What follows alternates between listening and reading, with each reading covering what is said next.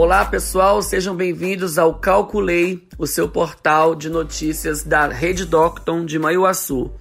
Bom pessoal, hoje iremos falar sobre a mobilidade das pessoas cadeirantes né, e os seus direitos.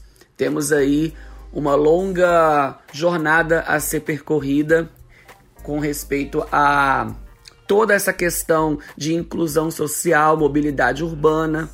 Então, hoje vemos na cidade de Maiuaçu, por exemplo, temos pouca mobilidade urbana para pessoas cadeirantes. Nós reconhecemos sim que foram feitas algumas adaptações, porém no centro da cidade. Né, em lugares mais afastados, que são onde realmente existe uma maior probabilidade de obter pessoas né, com mais necessidades especiais, nós não temos essa essa estrutura, vamos dizer assim, né? Por exemplo, eu sou de Batiba, Espírito Santo. Aqui na minha cidade é uma cidade mais plana. Então, obviamente, temos aí vaga para estacionamentos de carros para cadeirantes, temos as ruas são um pouco mais adaptadas, né? Agora, Maiuaçu, por ser uma cidade cercada por morros, né, é muito difícil a locomoção por essas pessoas. Então nós devemos sim enfatizar toda essa questão da mobilidade e trabalhar em nós mesmos, né? É, como que é adaptar um banheiro para pessoas cadeirantes? Como que seria isso na realidade? Existe na nossa faculdade mesmo? Será que os banheiros são adaptados?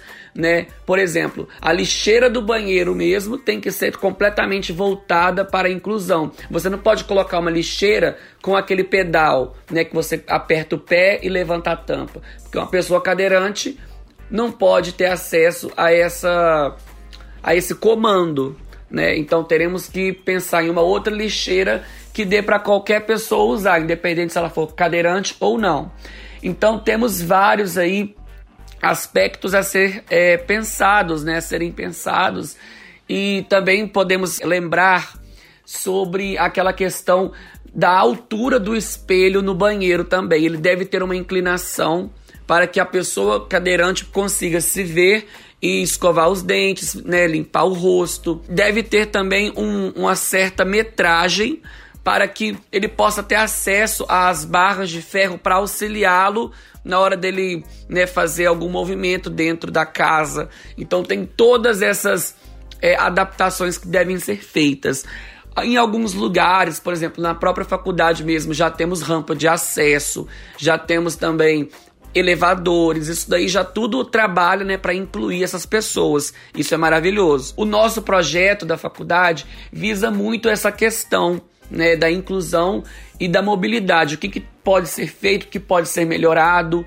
É, os alunos do quinto B, por exemplo, abordaram esse tema em um projeto de pesquisa e foi levantado várias questões a respeito, né, sobre o que pode ser feito ainda mais, principalmente em Maiuaçu, que é um, um polo, né, é, onde todo mundo vai aí para, por exemplo, fazer consultas médicas, faculdades, né? É uma cidade que recebe pessoas de outras cidades todos os dias em uma quantidade muito é, elevada. Né? Maiuaçu hoje é um polo, é um centro médico, né? Vamos dizer assim. Então, muitas pessoas vão até aí consultar. Então, temos que analisar todas essas adaptações, estacionamentos, para que uma pessoa cadeirante consiga ter o livre acesso.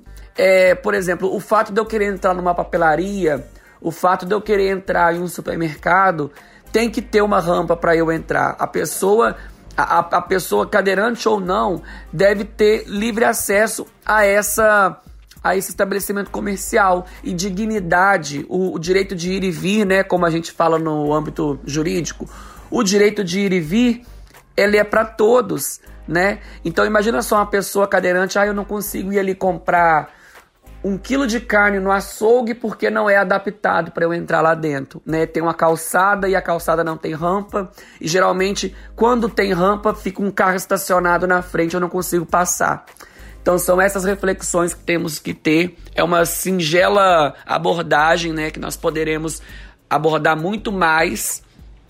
E eu fico agradecido por, por todos que ouviram esse áudio e eu agradeço imensamente Caso vocês tenham alguma dúvida ou queiram é, contribuir com algum comentário, com alguma sugestão, eu vou deixar aqui para vocês o meu e-mail, que é leo, leonardobarbosa.prof.gmail.com ou através do meu Instagram, arroba leobarbosav, que vocês podem né, entrar em contato comigo e poderemos é, discutir mais sobre o assunto. E caso você é cadeirante e esteja ouvindo esse áudio, poderemos também aprender com você, né, dar voz a quem tem poder de fala, a quem tem o local de fala. Então, o ideal seria ouvir né, um podcast de uma pessoa cadeirante, porque só ela sabe com mais detalhes, com mais vivência, todas as limitações que essas pessoas têm. É isso, gente. Meu abraço para vocês. Fiquem com Deus.